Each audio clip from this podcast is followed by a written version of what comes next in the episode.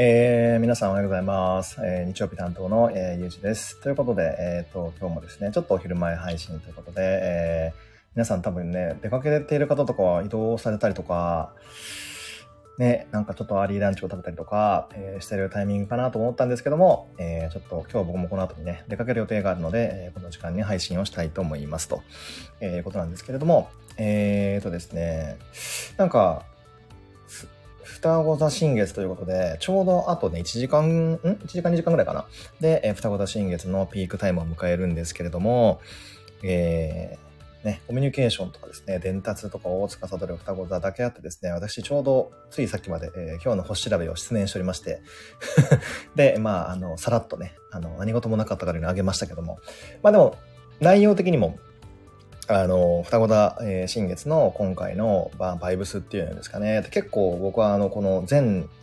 え、24新月満月の中で、うん、まあまあ意味深というかですね、結構強い、あの、パワーをね、えー持ったものなんじゃないかなと、まあ感じてはいるんですけども、えー結構大きなね変化というか、なんか気づきというか、えーマインドのそういう動き、まあ外側の動きっていうのは中ですよね。っていうのがあった方は多いんじゃえーなかろうかと思うんですけども、どうでしょう。実際僕も、昨日か一昨日の星調べにも書かせていただいた通り、ミスタイプとかミスコミュニケーションというかですね、そういうことが結構、えーここ数日続いており、うーん、あれみたいなこととか、えーみたいなこととかね、ちょこちょこ起きたりはしてるんですよ。うーん、まあコミュニケーションっていうと、えーまあ具体的な 例を挙げるのもちょっと恐縮なんですけど、えーこの間、どうしてもちょっと見たい靴がありまして、いや、なんか結構僕ね、最近ぼちぼち、あ、声が枯れてきた。これも双子座新月の魔力かな 声枯れてきた。で、声がかすれてきましたが、あの、なんだっけ、そうそう、ちょっとどうしても見たい靴がありまして、あの、そう、ちょっとね、ガチ、ガあの、ガシガシ歩こうかなと思って、あの、コンバースというね、ちょっとあの、ペラペラのソールのやつではなくてですね、いや、もちろん街歩きにはすごい好きなんですけど、ちょっと長距離歩くために、まあ、靴をね、見に行ったんですよ。うん。で、それで、あの、こういうのをウェブで見てて、あの、見たいんですけどっていうね、お話を、あの、店員さん A にしたら、いやーなんか多分新しく入った方だたんですかね。なんかちょっとわかんない感じで、で、まあちょっとなんかベテランさんにこうね、繋いでくださったんですけど、で、こういうのお探しですかっていうので、なんかスマホの画面で見せられたやつが全然なんかこっちが意図してるやつと違ってて、いやいや、それじゃないんだけど、みたいな。なんかやっぱりだからね、伝達は難しいなっていう、まああの話もあったりもしたんですけど、なので、まあちょっとしょうもない話からスタートしますが、えーまあなんか日本語って難しいなという、ね、コミュニケーションって難しいなと、えー結構意識をしててもそう思うので、えーなんていうんですかね、いつもこう、コミュニケーションについては僕もまあその原稿とか書く、えー仕事をしてることもあるので、まあ気を使う、どっちかどっちかというと気を使ってる方だと思うんですけど、あの、ミスコミュニケーションでですね、グハーってなることも、えー結構多い昨今であります。はい。でね、それについては、ちょっと話がまたずれるんですけども、あのーまあ、これを聞いてくださってる方の中にはですね、僕のネイタルのこととかも意外と知ってくださってる方も、えーいるんじゃないかなと勝手に思ってるんですけど、あの、私はですね、サンハウス太陽でして、あの、サンハウス太陽ってことは、要するにサンハウス的なことを、その勝利を、まあ、学んでいくとか、掴んでいくとか、レベルを上げていくっていうような、えーえー意味というかですね、まあ、あの、暗示なのかなと個人的には理解してるんですが、うん。なので、あの、どうしても人生を通して、そういうミスコミとか、えー言葉の学びとか、語彙がとか、知識がとか、まあ、人とのつながりとかね、やりとりがっていうのが、まあ、増えたり減ったり、学んだり、傷ついたりとかね、っていうことも、えー比較的多い、えー生まれなのかななんて思ったりもしていますと。はい。日本語が伝わらなくなってきていることを感じます。あ、なるほど、ナイスのコメントですね。まあでもありますよね。なんかそれは本当に僕も感じますね。あれ？みたいな。なんかそういう風に言ったんじゃないのになとか。まあ実際これはあの、こちらのラジオでも、もう多分3ヶ月ぐらい前かな。あの、日本語がやばいよみたいな、ちょっと その、そのタイトルの説明もだいぶやばいんですけど、の、あの、本をご紹介させていただいたこともあったと思うんですけど、もう本当にこう、まあ年齢問わずだともはや思うんですけどもね、あの、別に若い層とかだけに限定することもなく、はい、あの、日本語が崩れてきているというかですね、もう本当に、え、そこを伝えたいんじゃないんだけど、そこが拾われるんだ、みたいなことがね、まああったりも、えーする、そういうシチュエーションに出くわすことも結構あるんじゃないかな、なんて思っていますけども、はい、あの、一応、あの、言葉は精神のね、あの、根幹だと思うので、意識してね、日々意識して使っていきたいなと、えー思っている次第でございますと。はい。あ今その本を探していました。えっ、ー、と、僕のブログに行っていただくとですね、えっ、ー、と、その本のリンクはあると思いますので、よろしかったらブログも見てみてくださいということですね。インデックスっていう多分、あの、タイトルで確かなんかあったような気もしますが、はい。ということで、今日のですね、実は、この僕のお題にもね、えー、載させていただい、えっ、ー、と、この書かせていただいてる、なんかもう、なんだっけ、とか言いながらお題忘れちゃいましたけど、えっ、ー、と、編集がすごい本にちょっと出会いまして、それをね、後で、あの、このブックスの紹介のコーナーでちょっとあのお伝えしたいなと思うんですけどあのまさにその伝えたいっていうとかこういうこととかコミュニケーション伝えるってことと本当こう等しいっていうかそこの一派というかですね含まれると思うんですけど A っていうそのフィロソフィーというか まあ伝えたい内容コンテンツがあってそれをどう味付けするかとか、どういうふうにこう盛り、盛り付けるかとか、肉付けするかって本当に大事だなっていう、それによってどいかようにでも伝わるというか、もしくはいかようにでも伝わらなくなるなということをすごい、あの、痛感するというかですね、まあ本当にこう、示してくれる、すごい、あのね、了承があったので、今日はね、それをね、後半ご紹介したいと思います。あの、まあそこに行く前に、ちょっとまあ雑談を挟みたいんですけれども、あの、なんていうんですかね、A っていう言葉を、あ言葉じゃない、イズムを伝えるときに、あの、どうやったら一番、もしくは例えば何かしてほしいとか、どこに連れてってほしいとかっていう時に、どうやったら一番見込みがなく、一番効率よく、一番なんなら波感でも立てずに伝わるかなとか、もしくは逆に一番どうやったら刺さるかなとか、なんか、あの一番傷つけないかなとかっていうのは、結構皆さんも考えるシチュエーションっていうのが、えー、多いんじゃないかなって思ったりもするんですけど、あの、僕もですね、あの、原稿を先ほど、先ほどもね、ちょっとまあ、あの、書かせていただいたとか言わせていただいた通り、あの、まあ、原稿を書いたり、ノート書いたり、ブログ書いたりする立場というか、そういう仕事をしてるので、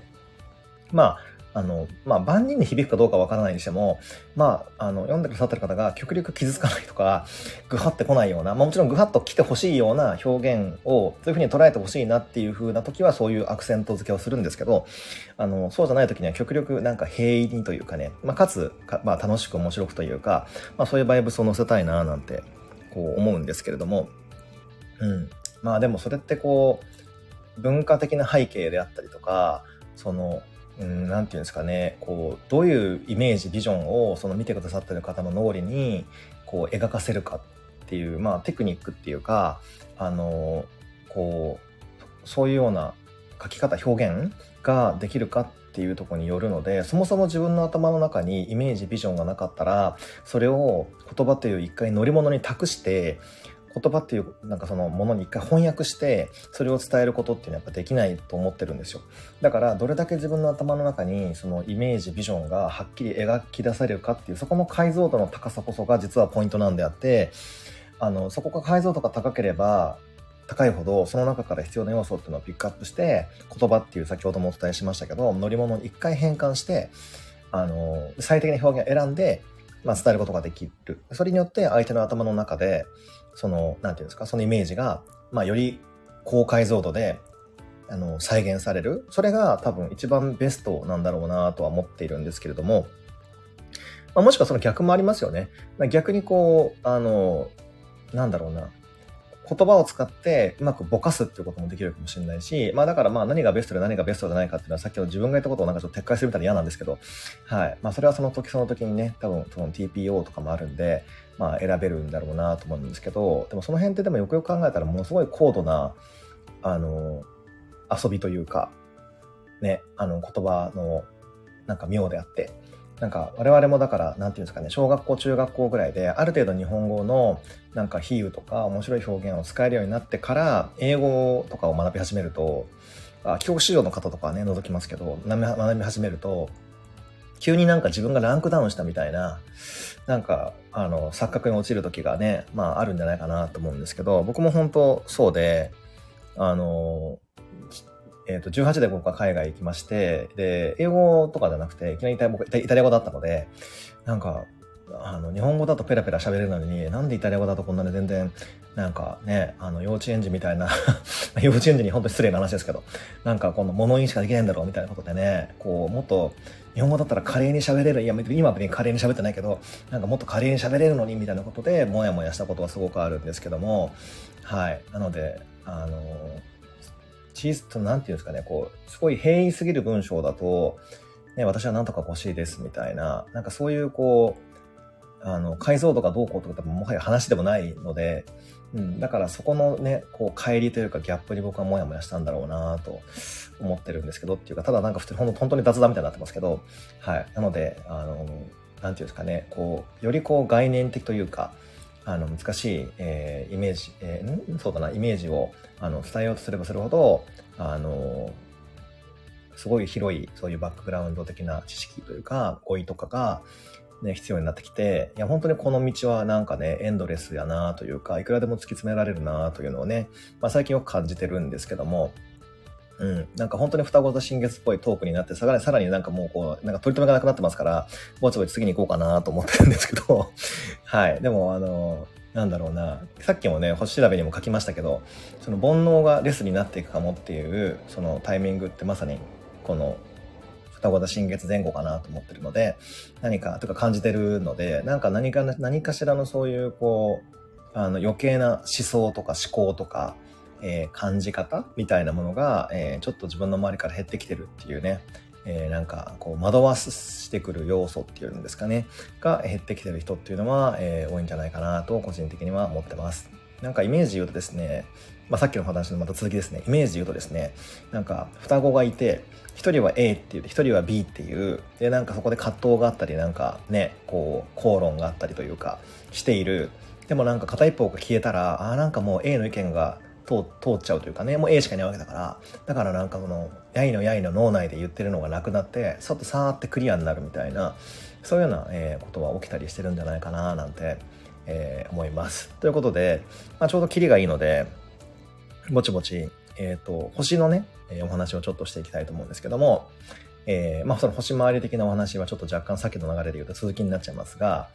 えー、今週ですね、6月の、えー、今日が18ですね。で、双子座の新月で、ちょうど今日から土星も逆行しますということなんですけど、で、今週は本当に盛りだくさんでございます。えっ、ー、と、6月の21日の夜遅くだったと思うんですが、えっ、と、夏至もありますし、で、えっ、と、あと何かあったな。あれ？なんかあった？まあいいや。えっ、ー、と、で、それで、えっ、ー、と、18が今日で、えっ、ー、と、もうあと週明けですね、えー、夏至が来ますけども、夏至はですね、あのその星回りから、うん、ちょうどほら、太陽が一番長くね、こう世の中に、世の中っていうか、この今のこのあの日照時間が一番長くなって、太陽が一番長く出てる時なので、その太陽的な生き方っていうんですかね、をすごく意識させられたりとか、えー、感じさせられるっていうタイミングが、えー、来るのかなっていうことと、あとは、ちょうどその太陽が蟹座に入る時っていうのが夏至ということなので、皆さんの中の蟹座星というか蟹座の部屋ですね。そこに何らかのスポットが当たるというか、光が当たるってことはかなり強くあるんじゃないかななんて思います。ちなみに僕の場合ですと、僕は蟹座が旧ハウスにあるんですけど、なので、まあ旅とか、まあ外の世界とか、まあね、出版であるとか、まあメディアがうんぬんとかね、まあいろんなそういうような要素はあるかなと思いますが、まあちょっとあんまり大きな声で言えないんですけど、まあなんかなかのそういう動きは、え、あるんじゃなかろうかと思っておりますと。はい。で、あとは、えっ、ー、と、サンハウスですね。僕の場合は太陽がサンハウスなので、まあ、まさにその双子座的な領域に、まあ、光が当たる、ね、まあ、その潮位が強くなるというタイミングでもあります。だから自分の太陽を活かせっていうようなバイブスが来るってことなので、皆さんの太陽が入ってるハウスに注目していただきたいんですけれども、あの、なので僕の場合は、さっきも言ったように、コミュニケーションのエラーとか、まあ、その、ね、お話のことだったりとか、まあ、わかんない、そういう、えっ、ー、と、言葉のことだったりとか、移動のことだったりとかっていうのがやっぱりテーマになっているなっていうのは、えー、感じてますし、あとはですね、えっ、ー、と、これまたちょっと僕の話で恐縮なんですけど、すごく、あの、僕はあの、最近あの、本をめちゃくちゃ買ってまして、まあ、それがまさにそのね、太陽サンハウスとか、まあ、双子座の新月っていうところね、多分連動はしてると思うんですけど、多分今月だけで何冊かな ?20 冊くらい買ったのかなすごいちょっと過去最高かなっていうくらいちょっとなぜか本を爆買いしてるんですけど、あの、で、まあ今日ね、この後ご紹介する本もその中の一冊なんですけど、しかも結構いい本、いい本に巡り合うことが多いなと思ってます。あの、意外と僕あの本屋さんでも買うんですけど、なんか、あの、ジャケ買いとかも結構あって、あ、これいいなとか、あと知り合いの本とか、もちろんその内容を見ずにね、ポチポチっとこう買っちゃうこともあるんですけども、なんか大体僕打率が5割から6割ぐらい。うーん、そうだな。7割行く時もあるかなぐらいで、あ、この本いい本だなとか、あ、これなんか置いときたいなっていうのはあるんですけど、今回ね、あの、ゲットした、今月かな？ゲットした本は多分もう打率8割から9割ぐらい、下手すると9割かな？っていうぐらい、どれもが多分本当にご紹介したいようないい本だらけだったので、だからもう本当僕はね、やっぱ思いましたよね、内心。あの、これでしばらく、このね、ライフチェンジブックのコーナーの、あの、紹介するネタに困らないぞ、ヒッヒーみたいなね、ことは思っちゃったんですけども、それもまたね、何を買ったのかっていうのも、おいおいご紹介していきたいと思います。はい。いや、ほんとそうなんですよ。打率6割、7割ってね、自分で言うのもあれなんですけど、本当にあんまり僕外さないなと思って、まあだから3割っていうのはないなと思って、まあ、とは思っていて、そう、結構半分以上はいい本だなというか、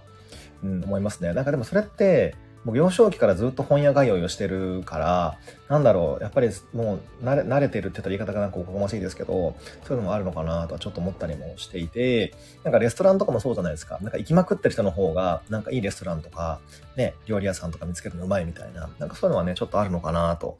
えー、思ったりも、えー、しました。うん、でも本当にいい本と巡り合うと、本当に気持ちが高まるというか、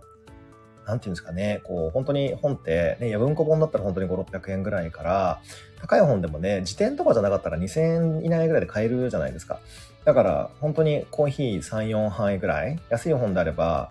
1杯ぐらいを我慢するっていうか、それ我慢っていうか、それと交換で一生ものの知識とか知見が手に入るって考えたら、いや、本当に安いって言ったら言い方が失礼ですけど、なんかこんなにお得な投資はないよなと、まあ思ったりもね、まあするわけなんですけれども。はい。ということで、えー、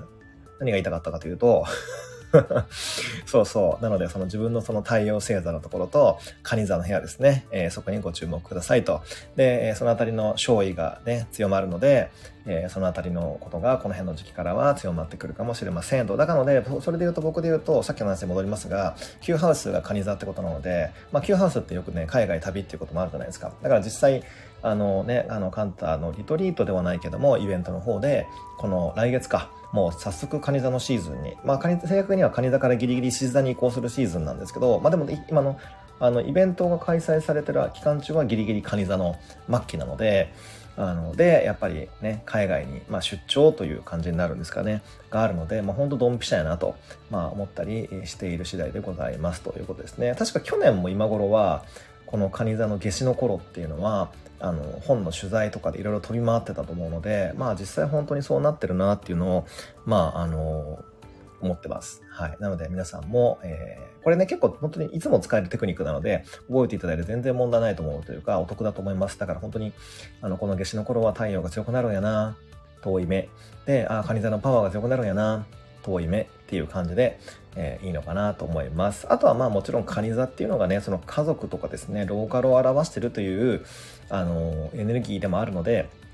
まあ実家に帰るとか、あのー、地元の人たちとちょっとつながりができるとか、なんかそこと仲良くなるとか、まあなんか地元のね、なんか話が盛り上がるとか、ばったり再会するとかってこともあるかもしれませんし、そのあたりにも、まあね、まあわかんない、ご期待なのか何なのか、まあ、えー、そういう流れが来てますよという感じでした。はい。で、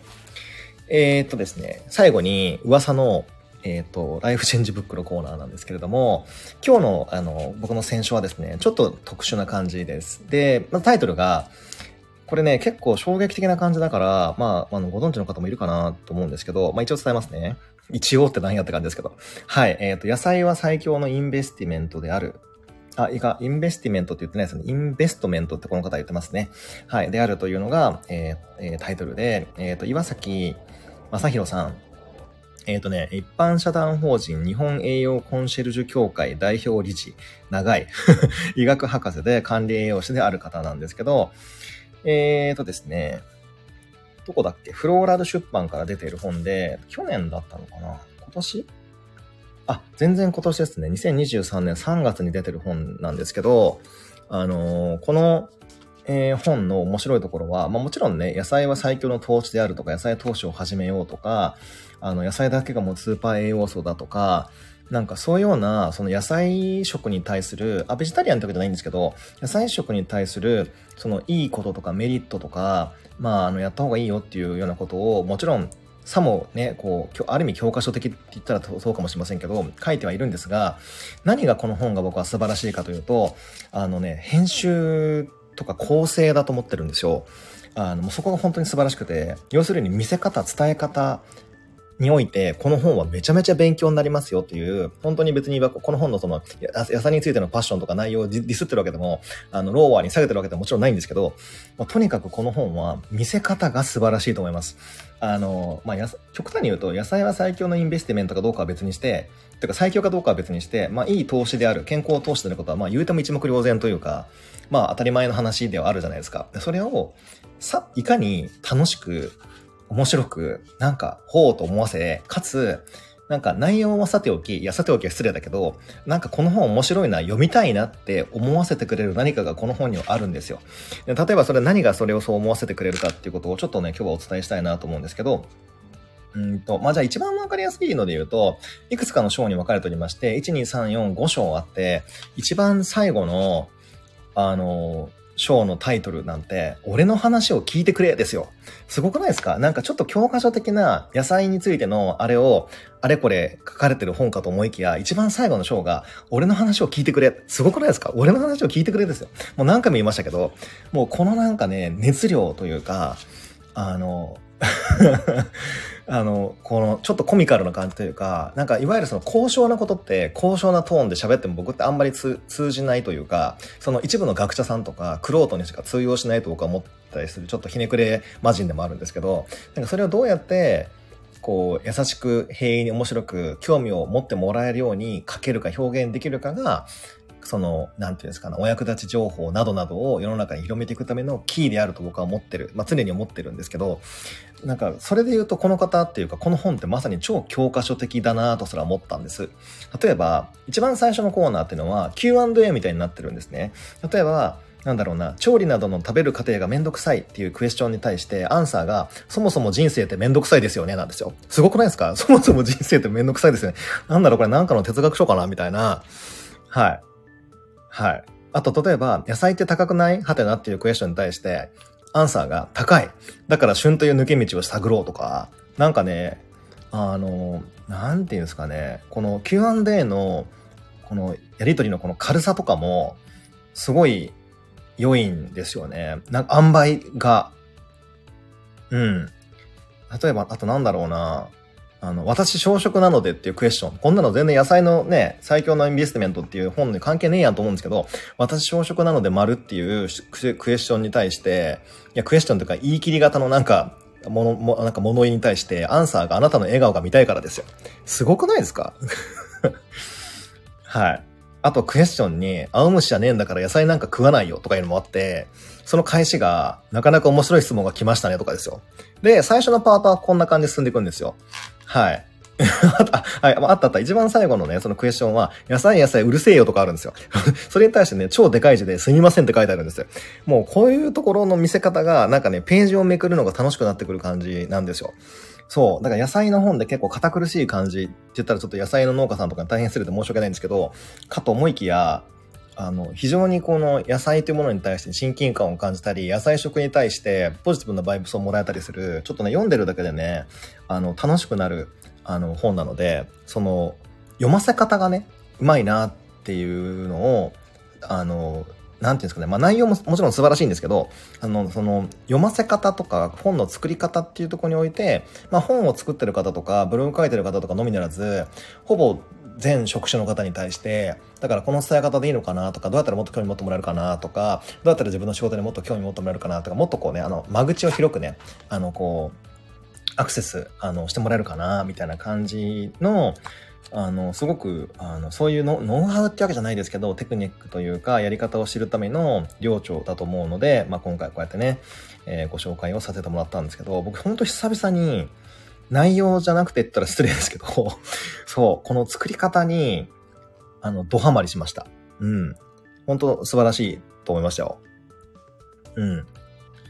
で、200ページちょっとなんで、本当に気合を入れるとですね、本当に、あの、半日もかからずに読めちゃうと思うので、ぜひね、あの、